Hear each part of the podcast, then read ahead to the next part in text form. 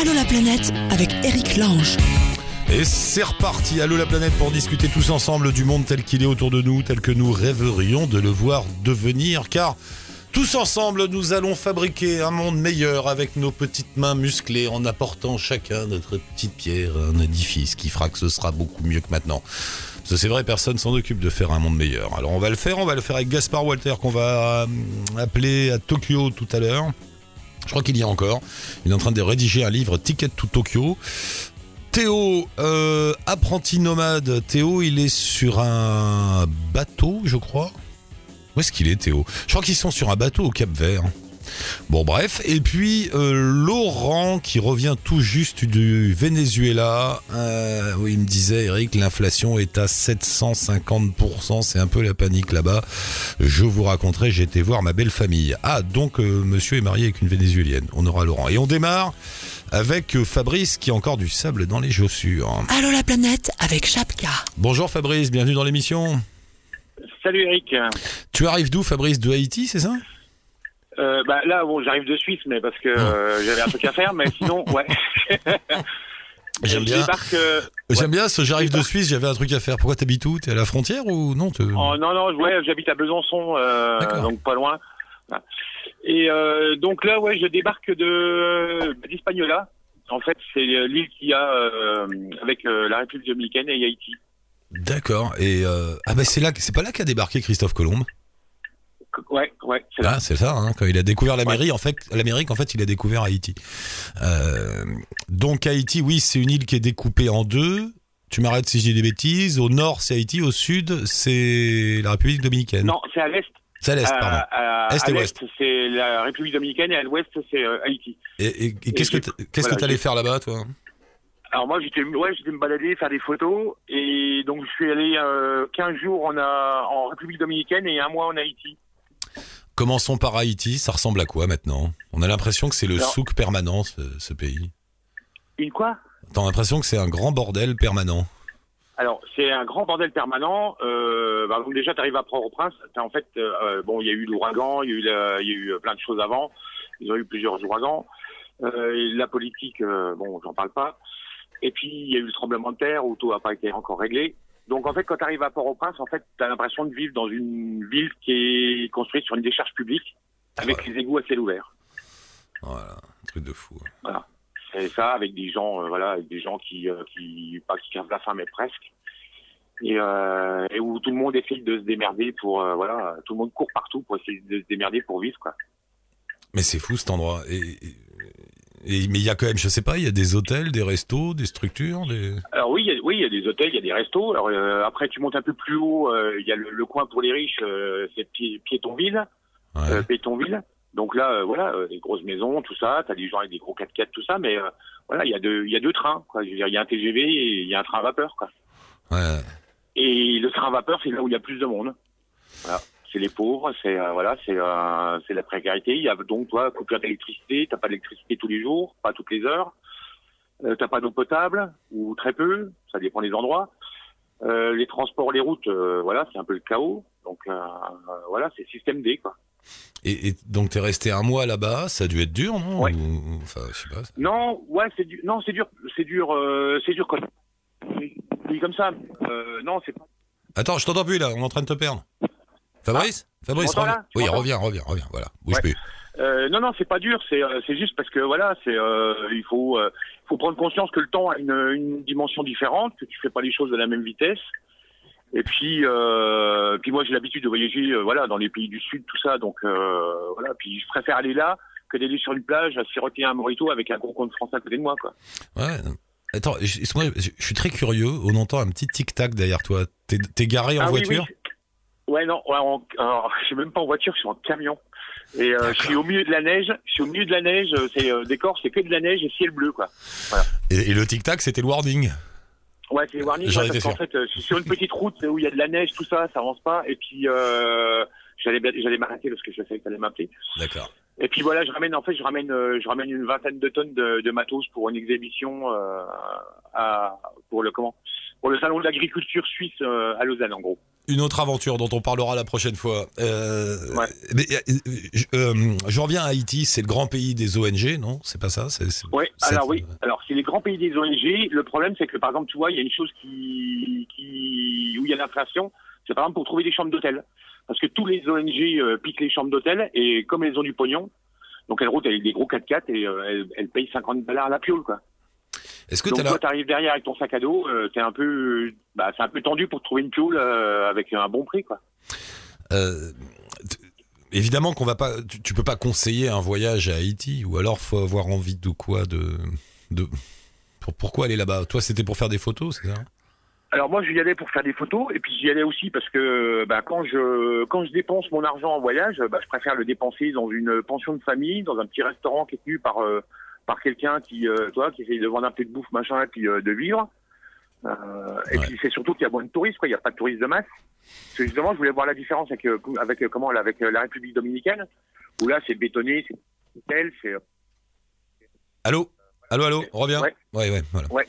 Tu, tu m'entends Ouais. C'est ouais, c'est des grands hôtels sur euh, sur la République dominicaine, tout ça. Voilà, ça c'est pas c'est pas le genre de vacances que j'ai envie, quoi. Et la Et République, moi j'ai envie de rencontrer. et la République dominicaine, justement, ça ressemble à quoi alors? Parce qu'on a une image, euh, oui, voilà, on, on imagine que c'est que ça, c'est des, des- des grands hôtels, des buildings, mais il n'y a, pas que ça quand même, si? Ouais, non, non, c'est, alors c'est, euh, bon, alors c'est chouette, hein, c'est, t'as des palmiers, tout ça, t'as des grandes plages, mais bon, il y a plein de monde, c'est des grands hôtels. Euh, après, tu vas dans les campagnes, bon, c'est un peu plus paysan, c'est bon, c'est très campagne, euh, donc c'est la culture du canne à sucre, euh, deux, trois élevages, des choses comme ça. Euh, c'est pas forcément riche. Le salaire moyen, c'est 800 dollars, Ouais. hein, en République dominicaine.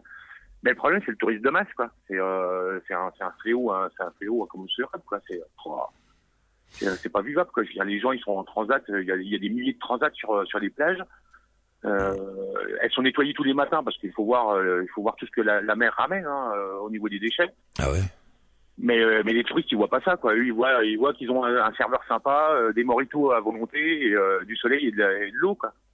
Et du sable. Donc le problème, euh, voilà, c'est, euh, c'est pas ce que j'ai, c'est pas ce que j'ai envie comme voyage, quoi.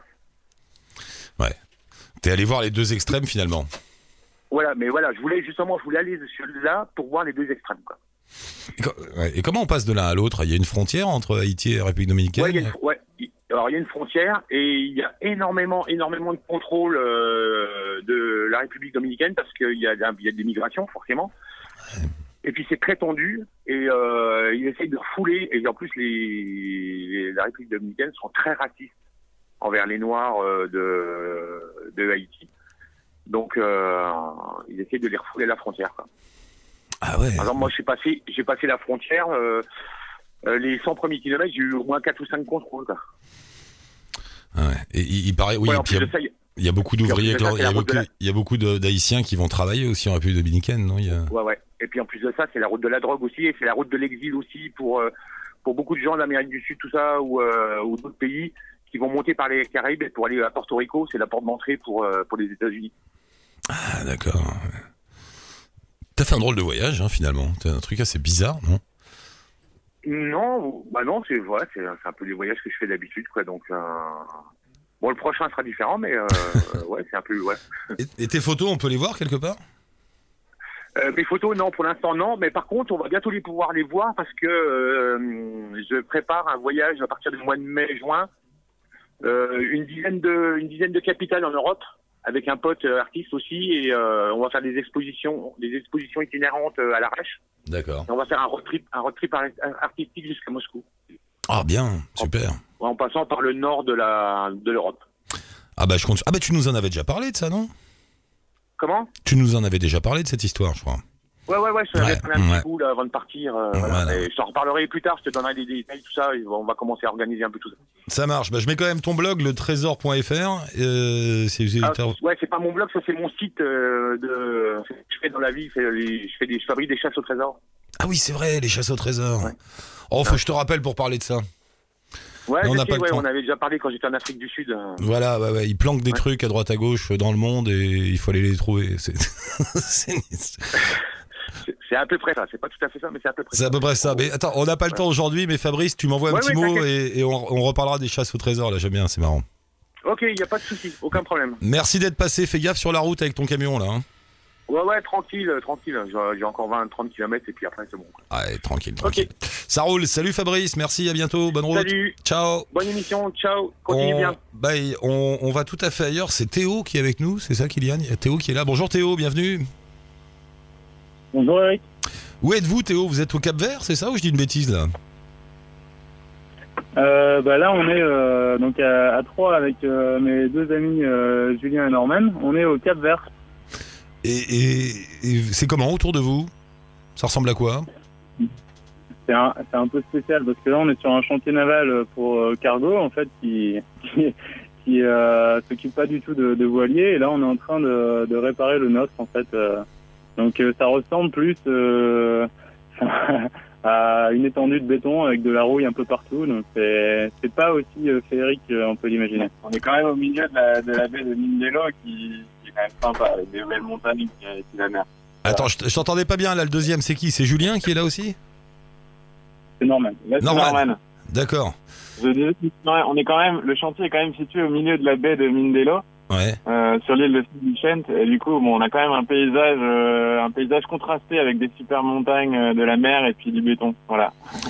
Votre blog s'appelle Apprenti Nomade, apprentinomade.org. On va mettre le lien. Qu'est-ce que c'est que cette histoire? Vous habitez sur un bateau? Exactement. En fait, euh, ça fait, c'est Julien qui parle, hein, le troisième. Euh, ça fait sept mois qu'on est parti de Dunkerque. Ouais. Euh, donc, euh, on a pris la décision il y a euh, à peu près deux ans de, quitter nos boulots. Euh, on était respectivement au Canada, en France et puis en Hollande. Et on s'est retrouvés un, soir à discuter et puis on a eu la bonne idée de justement de vouloir faire le tour du monde à la voile.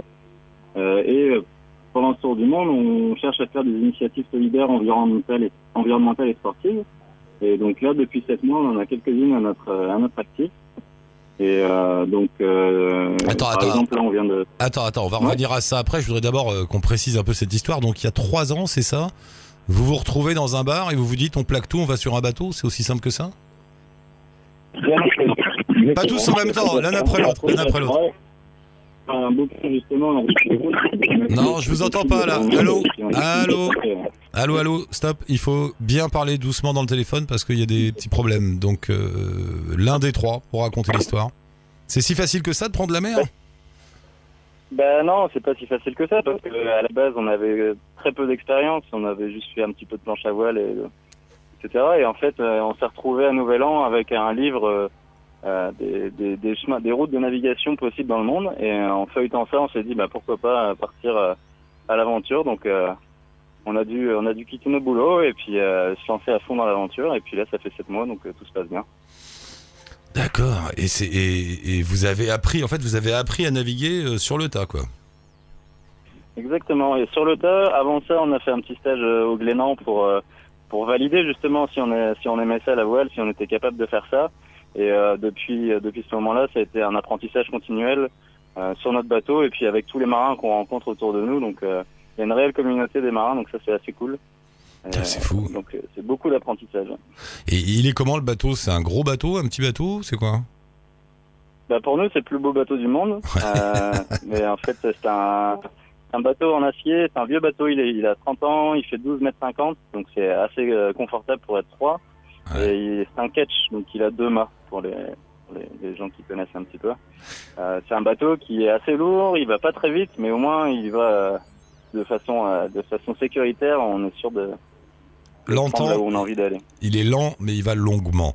Euh, et alors, vous, vous étiez, train- vous nous avez dit tout à l'heure, euh, au cours de votre voyage, euh, qui va durer. D'ailleurs, est-ce que c'est un voyage Vous avez une date de retour Vous allez arrêter ou vous êtes parti On verra bien? Bah, à la base, on a, on s'est donné une période euh, pendant laquelle on voudrait, on voudrait faire ça. On s'est mis trois ans et au fur et à mesure que l'aventure se déroule, on se rend- le temps, le temps change et euh, peut-être que ça durera plus longtemps, peut-être que ça durera moins longtemps, mais en tout cas là, on est à l'aise et on se dit que ça, ça pourrait durer plus longtemps. ça.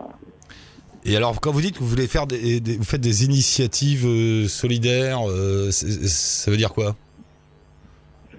Bah, en fait, euh, on a, de notre côté, on a, on a créé une association, donc Apprenti Nomade, et de, notre volonté, en fait, c'est de, de pas juste voyager, mais c'est aussi par, euh, par des initiatives solidaires, rencontrer des gens et puis euh, apporter un petit peu notre, notre valeur ajoutée à ce monde. Donc on fait des, des choses solidaires, on fait des choses euh, scientifiques et environnementales et aussi sportives.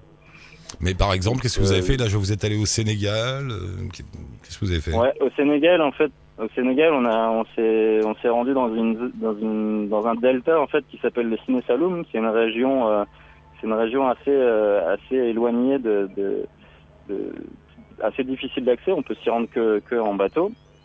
Et on a accédé à un petit village qui s'appelle Diogan et euh, euh, ils avaient, euh, les, les femmes de, de, de ce village avaient, avaient annoncé un besoin pour pour faire des, des, des genres de garderies donc pour pour leurs enfants pour que ça leur libère du temps pour qu'elles puissent aller travailler.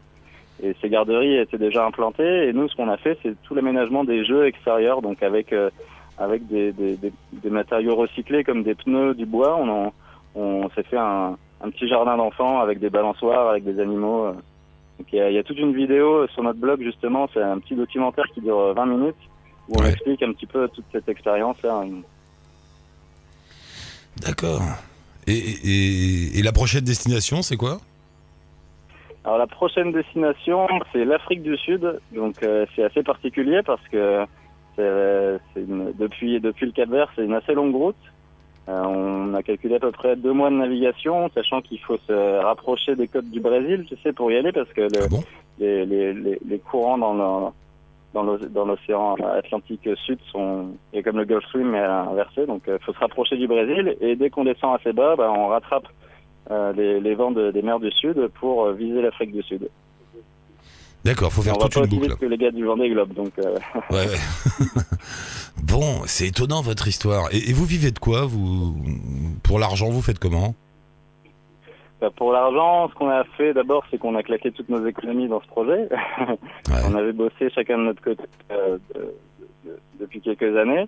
Et puis euh, ensuite, on a eu on a eu l'aide de certains sponsors et puis aussi on a fait une campagne qui a vraiment bien marché. Donc euh, on remercie encore les gens qui nous ont soutenus euh, euh, pendant notre campagne.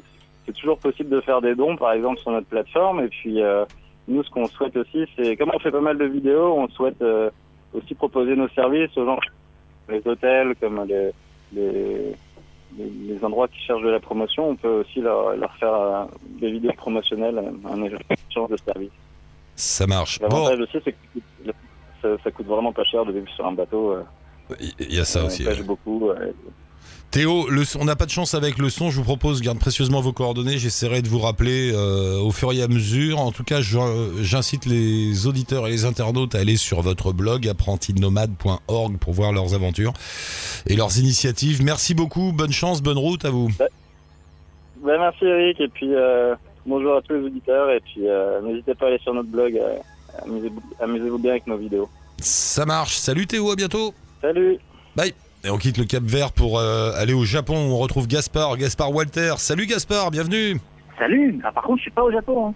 Ah, t'es où? Je suis à Koh Samui, en Thaïlande. D'accord, je savais pas, j'avais pas compris. Je Bloc vais finir un livre sur le Japon, mais là, je suis en Thaïlande. avec écrit, alors je vous dis le dernier message de Gaspard il y a, il y a- il y a quoi? Il y a deux minutes, euh, qu'il m'a envoyé par Facebook. Je suis bloqué dans le noir, sous la pluie, sans batterie, je te tiens au courant. C'est chouette euh, ton île, c'est sympa Qu'est-ce qui se passe? Alors, en, ce- en ce- en ce moment, la Thaïlande, c'est sympa. On a eu, on a eu des grosses, grosses tempêtes, ce qui fait que Koh Phangan, Koh Samui, Koh Tao, tous ces coins-là, c'est complètement inondé. Il y a des coupures de courant tout le temps, il y a des arbres qui tombent, des rochers qui tombent dans tous les sens. Euh, C'est spécial de vivre ici en ce moment. C'est incroyable parce que normalement tout ce coin-là, c'est très touristique, non? Bah, c'est pour ça que ça a été d'autant plus euh, problématique parce qu'effectivement, c'est une mousson comme ils n'en attendaient pas et que tous ces coins touristiques où les gens ont construit, il y a quand même une surconstruction, donc on construit des endroits où on ne devrait pas construire. Donc quand tout ça commence à être inondé, quand l'eau arrive là-dedans, que le vent arrive là-dedans, ça a arraché tous les pylônes, ça a emporté les maisons. euh, ouais, c'était vraiment le bordel. Ah oui, c'est des zones inondables où ils ont joyeusement planté des hôtels et des bungalows. Voilà. Et après on dit ah bah c'est bizarre, il y a l'eau qui monte. C'est ballot, hein Qu'est-ce que tu fais là-bas Alors tu t'es installé en Thaïlande pour écrire ton livre sur le Japon? Alors, je suis parti, euh, je suis parti à Tokyo pendant un peu plus d'un mois pour terminer mon livre sur le Japon. Ouais. Et ensuite, moi, derrière, je suis basé en Thaïlande. Je suis basé sur l'île Phangan. Donc, je suis revenu euh, faire ma mise en page, j'ai écrit mes textes. euh, voilà, j'ai écrit sur le Japon euh, depuis la Thaïlande. Parce qu'il faut savoir que Gaspard Walter, si vous ne le connaissez pas, c'est un monsieur qui est photographe, qui écrit, qui a fait plusieurs livres sur la Thaïlande, sur New York, sur je ne sais plus d'ailleurs, le Vietnam. Euh, Le Vietnam, ouais. et alors, et, et alors, t'as as posé ton sac en Thaïlande ces derniers temps? Ouais, parce Ouais. que je commençais, je commençais à avoir un peu trop d'affaires. Il y a un moment où ça, ça, il y a un moment où tes parents ils te disent ça suffit les boîtes, ça, ça suffit. Faut que de ramener, de ramener des cartons chez nous, on n'en peut plus. Donc il fallait un endroit où je puisse mettre mes propres cartons. Voilà, voilà. Donc j'ai une petite maison en Thaïlande. Oh, c'est trop cool, c'est vrai. T'as une petite baraque que tu loues à l'année? Une petite baraque que je loue au mois pour l'instant, mais ça commence à faire un moment. Une petite baraque en bois au milieu de la jungle, qui est pas mal du tout, avec une, une jolie vue. Donc voilà, c'est ma, petite base euh, en Thaïlande. Oh, je, peux- je peux venir? Ah, J'ai j'ai une chambre, j'ai une chambre pour les gens qui passent. hein. Alors, moi je suis 5 avec ma tribu et avec plein d'enfants. J'ai- deux canapés aussi. Il va me dire Oh, je suis dans un tunnel Je peux plus. Je redire, je, je suis dans le noir, j'ai plus de batterie, je suis au courant. Euh, C'est quoi le thème du livre sur le Japon? Écoute, c'est la même chose que c'est la même chose que sur les sur les précédents. Euh, on a encore essayé d'accentuer un peu plus ce trait, c'est-à-dire de montrer, euh, d'essayer de montrer les endroits tels qu'ils sont. Surtout que le Japon, on a vraiment, je pense que le Japon, on a une image très cari- caricaturale de Tokyo, c'est-à-dire qu'on a, euh, on, voit ça comme une espèce de ville euh, complètement moderne et, très impersonnelle. Donc j'ai cherché un peu le, gratter un peu pour trouver des coins un peu plus traditionnels, toutes, ces, toutes ces rues un peu usées, tous ces vieux immeubles, euh, tous ces trucs que moi j'aime bien. Et, et, et en fait, on, c'est une ville qui a encore du caractère, euh, Tokyo. C'est. C'est vrai qu'on on, on s'y attend pas, euh, mais il y a, de- il y, a, il y a de l'humanité dans Tokyo. Oui, il y a, Ouais. y a beaucoup. Faut, faut fouiller. C'est- Surtout, c'est, une ville qui se réveille à la, à, à la nuit tombée. C'est-à-dire que la journée, c'est une ville relativement laide. Et puis, quand, le, quand, la, quand la nuit tombe, effectivement, quand les gens sortent du boulot, euh, non, il y, a- il y a une humanité. Il y a un petit côté fourmilière, mais derrière la fourmilière, il y a, il y a une humanité. Il faut pousser des portes, par contre, pour en profiter. Et c'est compliqué, non, quand t'es occidental, de justement parvenir à pousser les portes, à rencontrer du monde? C'est ce que nous disent souvent les auditeurs qui vont au Japon. Le plus dur, c'est d'avoir des contacts avec les Ah bah, autres. si, euh, d'avoir des contacts avec les Japonais, c'est difficile. C'est- Ouais. C'est très difficile parce qu'ils sont euh, aussi fermés qu'ils sont timides, donc c'est difficile. Euh, moi, c'est vrai que en tout, j'ai dû faire cinq mois de voyage au Japon pour faire ce livre, enfin Tokyo en tout cas, et euh, j'avais l'impression de voyager derrière une vitrine. C'est-à-dire, j'avais l'impression de voir la ville à travers une vitre, comme si, comme si j'étais, comme si j'en participe, je participais jamais en fait. Au les premiers mois, j'avais vraiment l'impression d'être spectateur d'un truc que je que je loupais complètement. Puis en fouillant, on finit par, euh, par s'intégrer un petit peu. Euh, ça, évidemment, rien, ça n'a rien de, de certains autres pays où on se sent beaucoup, beaucoup plus intégré. J'ai sans doute dû comprendre euh, 10% de ce qu'il y a à comprendre de, de Tokyo. Ah, donc c'est un endroit où il faut prendre vraiment beaucoup de temps. Tu as mis 5 mois et t'as toujours pas l'impression d'être euh, vraiment entré dedans, quoi. Même en 5 mois. Ah ouais, non, non, clairement. Clairement. Et en plus, on peut facilement se laisser éblouir par, euh, par, cette idée qu'on a de Tokyo. C'est-à-dire qu'on peut facilement y passer un mois et, et ne regarder que des jolies lumières et à, à partir à la recherche des filles en costume et des trucs comme ça. Et on passera à côté complètement de du vrai Tokyo, si on peut dire, entre guillemets. Donc ouais, il faut, faut prendre son temps. C'est vraiment un endroit qui se découvre euh, au fur et à mesure. Ah là là, incroyable. Et t'as fait, t'es resté que à Tokyo. Tu t'es pas baladé dans le Japon. Que à Tokyo. Que à Tokyo. pas tout Tokyo. Mais c'est vrai que c'est. Est-ce que c'est vrai Moi, j'ai un souvenir. Je suis passé très vite à Tokyo, mais j'ai un souvenir d'une ville où même les Japonais se perdent, où ça change tout le temps. Je me rappelle, j'avais rendez-vous avec un Japonais. Bon, il m'avait donné une adresse et le gars est arrivé avec un plan de sa propre ville parce qu'il me disait, mais ici ça change. Parfois tu vas là, puis la rue a changé, etc. C'est vrai ça? Ah bah c'est un bordel, les, les adresses, Là, sur le dernier voyage, ça allait parce que j'avais un GPS et je conseille à tout le monde d'y aller avec le GPS de leur téléphone. Parce que sinon, effectivement, c'est un bordel en plus. C'est une ville qui est tellement grande.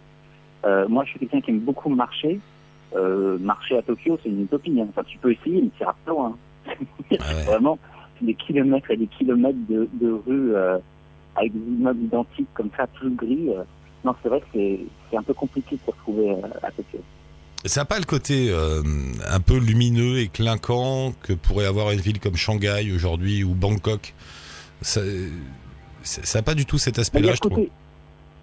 Non, il y a ce côté. Effectivement, il y a le côté. euh, lumineux, on l'a, euh, l'a nuit euh, quand ça s'allume. Mais sinon, la journée, c'est là où le contraste est très, est très fort. C'est Bangkok, il y a une vraie identité, ou Shanghai, il y a une vraie identité. Tokyo, la journée, c'est une ville assez grise. C'est une ville qu'on, ça, fait un peu, euh, ça fait même un peu ville de banlieue, en fait. C'est dommage quand c'est une si grande ville, mais Tokyo, la journée, c'est des rangées de petits immeubles gris et de gens qui marchent en avant le trottoir. Donc effectivement, la journée, c'est pas, c'est pas grand chose, Tokyo. Ah, bah, dis donc. Bon, je vais te laisser là parce que le son est pas très bon entre ta pluie et ton obscurité et la liaison Ah bah ouais, téléphonique. ça m'étonne pas, ouais. Ouais, ouais. Tu repasses en France, un de ces quatre ou pas, Gaspard? Peut-être d'ici un ou deux mois, ouais. il, a une, Bon. il a une bonne vie, Gaspard. C'est bien. Bon, ben embrasse la Thaïlande, Ça ta va. petite maison dans la forêt. J'essaierai de te rappeler de temps en temps. Il n'y a pas un lien, quelque chose où on peut voir tes photos, non? Un blog? On peut aller sur le Facebook de Ticket Tout, ou alors on peut aller sur ticket-tout.fr. Ah bah voilà. ticket-tout.fr. On va mettre ça sur le blog d'Alou la planète si vous voulez découvrir les photos de Gaspard que j'adore parce que, euh, bon, c'est un peu facile à dire, on a l'impression qu'on le dit à tous les photographes, tes photos sont décalées. Mais euh, pour le coup, Gaspard, c'est vraiment décalé. Il y a du gros grain, il y a, c'est un peu trash. C'est vrai que t'aimes bien faire des, des- un peu crade comme ça, Ah. hein. un peu, un peu Ah, bah, sale moi, quoi. complètement, ouais. Ouais, ouais, ouais. Ah, moi, je suis photographe des trucs cassés, des trucs salis. moi. Voilà, donc euh, si, vous, si vous voulez voir le Vietnam, le New York, la Thaïlande un peu cassé, un peu sali, ticket-tout.fr. Merci beaucoup, Gaspard, bonne route, à Merci. bientôt. Mets des À bottes. bientôt. Ciao, Salut. à la prochaine. Euh, qui est là? C'est Laurent. Bonjour Laurent, bienvenue dans l'émission. Salut Eric. Alors, euh, t'es revenu en France là, Laurent? Suis revenu lundi. Parce que tu m'as envoyé un petit message, t'étais au Venezuela. C'est ça. C'est ça. T'as- mais alors, t'as as de, la- t'as de la famille au Venezuela? Ta femme est du Venezuela? Je pas- ma, ouais, j'ai ma belle famille, j'ai ma, ma compagne qui est vénézuélienne. Et du D'accord. coup, euh, on est allé passer euh, les fêtes euh, de Noël au Venezuela. Euh, très exactement dans la région de, dans l'état de Mérida qui se trouve euh, dans les Andes. Donc euh, la fin des Andes qui, euh, qui est à l'ouest du pays. Et, et alors, euh, tu m'as envoyé un message, tu m'as donné une information assez étonnante. L'inflation est de 750% au Venezuela. Mais ça veut dire quoi ça, ça enfin, Les prix veulent plus rien dire, quoi, du coup. Ça veut plus rien dire. Et euh, si vous avez passé le vertige, les prévisions pour 2017 de, du Fonds monétaire international, c'est plus de 1600% d'inflation. Mais que- Donc ça devient assez réaliste c'est assez, c'est assez, c'est assez troublant de, de- d'expérimenter euh, ce que moi j'ai pas connu, mais peut-être euh, d'autres ont connu dans des pays de l'ex-URSS avant la chute du mur. Mm. Mais ben, en fait, euh, la dénomination du billet la plus importante euh, jusqu'à jusqu'à hier, c'était un billet de 100 bolivars. Euh, et pour acheter, euh, on va dire une baguette de pain ou on va dire une arepa, c'est le c'est un petit un petit truc qu'on mange là-bas. Euh, il fallait peut-être euh, aller euh, 800 800 bolivars, donc peut-être 8 billets de la plus grande dénomination. Donc euh, pour acheter le truc le plus basique quoi. Donc, pour acheter des des- d'autres choses. bon, la plupart des gens euh, là-bas euh, ont la chance de pouvoir euh, payer par euh, par carte de crédit. Du Mhm. coup, ça change un petit peu la donne par rapport à, à une époque où il n'y avait pas ce, ce moyen de paiement et tout reposait sur la monnaie matérielle.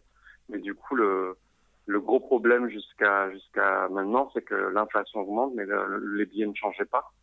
Et euh, le président Maduro a changé, euh, a décidé de changer les billets en, en décembre euh, pour éditer euh, des nouveaux billets allant de 500 à 20 000 mais, bolivars. mais ça va pas arranger la situation, si ce n'est qu'on va rajouter des zéros sur les billets, quoi.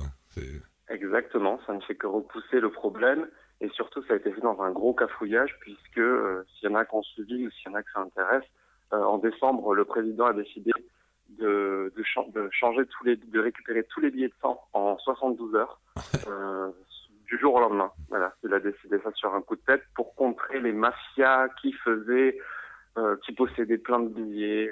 Bon, euh, voilà. Évidemment, ça n'a pas marché. Donc moi, je suis arrivé en plein milieu dans ce cafouillage-là qui faisait que les gens ne savaient pas trop, ils acceptaient pas, les commerçants, ils savaient pas trop s'ils acceptaient les billets de 100 ou pas. En fait, ça a été reporté de une semaine, puis de deux semaines, puis de un mois, puis de enfin voilà. Donc c'est assez c'est assez euh, cocasse comme situation. Et donc il y a cette espèce de billet qui a vocation à disparaître, mais je crois que maintenant c'est février. Voilà. Mais Mais- les nouveaux billets sont soi-disant arrivés. Mais vu d'ici, où on vit donc dans un pays stable, et parfois encore on se plaint en se disant oh là là, la France c'est moins stable. Vu d'ici, on se dit mais ça doit être un cauchemar. Comment comment est-ce qu'on peut vivre quotidiennement dans une situation pareille Euh, On fait beaucoup la queue. On fait beaucoup la queue à la banque. On fait beaucoup la queue pour payer parce que du coup, on paye, tout le monde paye par carte de crédit et les, les systèmes, euh, de- les, on, appelle ça les, les boîtiers euh, pour payer, Ouais. ils sont pas forcément toujours très efficaces et parfois ça peut prendre 10 minutes par personne. Donc parfois on fait la queue à la boulangerie pendant une demi-heure parce qu'il y a, euh, il y a plein de gens, enfin il y a pas beaucoup forcément de gens devant nous, mais ça va très lentement. Et les commerçants ont genre trois, quatre boîtiers parce que parfois si ça marche pas, eh ben, on fait payer, on essaie sur tous les boîtiers, on fait payer plusieurs personnes en même temps.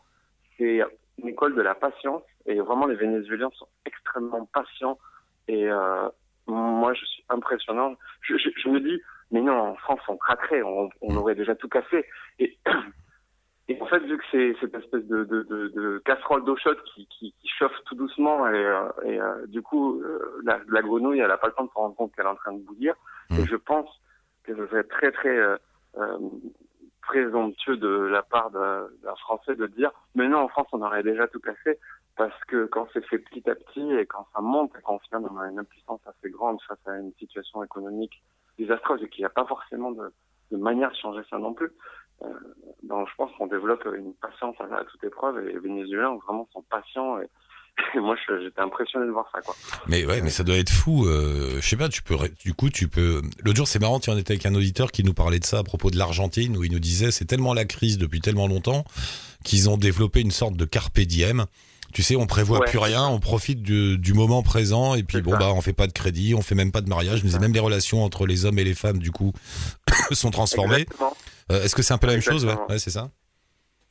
C'est ça, c'est-à-dire que au final, euh, je crois que j'ai- je crois que le concept de faire de l'argent n'existant que par euh, des moyens illégaux et corruptifs, les gens qui sont honnêtes, ben je crois qu'ils se concentrent sur les choses simples de la vie. Et, et- et- enfin voilà, il faut pas espérer, euh, faut pas espérer que son argent ait de la valeur, parce que du jour au lendemain, euh, avec l'inflation, euh, c'est pas le cas. Mais l'Argentine, c'est la même situation et ça l'est sûrement toujours encore un peu. Dans tout cas, la dernière fois que j'étais allé. Et euh, euh, mais par contre, j'ai de la, de la belle famille euh, au Venezuela qui est partie passer quelques mois en Argentine pour des raisons professionnelles. Et euh, le fait d'aller en Argentine, pour eux, c'était euh, voilà la crise argentine à côté, c'est une rigolade. Et maintenant, je crois qu'ils ont, je sais plus, ils ont 40% d'inflation. Mais quand on passe de 700% d'inflation à 4 à 40%, on est content. Mais par exemple, euh, est-ce que les gens dans ta belle famille ou les Vénézuéliens que tu as, rencontrés, ils font encore des. Je sais pas, ils prévoient des trucs, ils prévoient des vacances, ils prévoient d'acheter une maison, ils prévoient d'acheter une voiture ou, c'est fini tout ça? Alors, ce qui est très, ce qui est très marrant, c'est c'est tout le paradoxe de cette crise, c'est que si tu te promènes dans les rues, Eric, de Caracas ou de Mérida ou de n'importe quelle grande ville, tu vas certainement être entouré de certaines voitures qui coûtent sûrement beaucoup plus cher que toutes les voitures que tu pourras jamais te payer. C'est-à-dire que on voit des gros euh, Range Rover, euh, Ford ou je sais pas, euh, des gros trucs euh, américains, Chevrolet, pas de marque, hein, on est d'accord. Mais tu sais, toutes ces grandes voitures qui coûtent peut-être 80 000 dollars, donc il y a des gens qui ont de l'argent, puisque c'est une situation où en fait euh, c'est un, un système qui est corrompu, et il y a d'un côté, euh, je pense, des gens qui sont très honnêtes et qui euh, prennent tout dans, dans la face sans demander leur reste, et de l'autre côté, il y a toute une partie de la population qui, euh, soit dans les strates de l'État et, tout ce qui en dépend, euh, font de l'argent d'une manière euh, co- co- co- corrompue, soit après, bah, il y a tout un système, un système d'économie parallèle qui s'organise. Il y a des gens qui achètent, revendent, retiennent de la marchandise, achètent de la marchandise à des prix contrôlés par l'État et les revendent dix fois plus cher.